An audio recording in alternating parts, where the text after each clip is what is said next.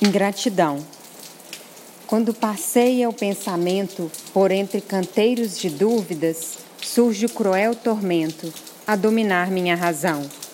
E maldigo a má sorte que corrói meu coração, a má sorte de não ser burguês, de não ter a amada dos sonhos. E voo sobre o um mar de revoltas, buscando tolas explicações para acalmar o vulcão e cessar as larvas de dores.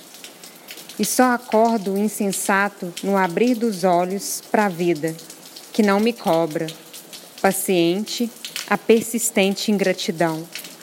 E vejo neste divino despertar cartilagens perfeitas, mãos intactas a enxugar lágrimas, pernas que se movem, obedientes olhos que namoram a natureza, o poder de ouvir seu canto, a perfeição de veias, carnes, peles emolduradas em tenra juventude.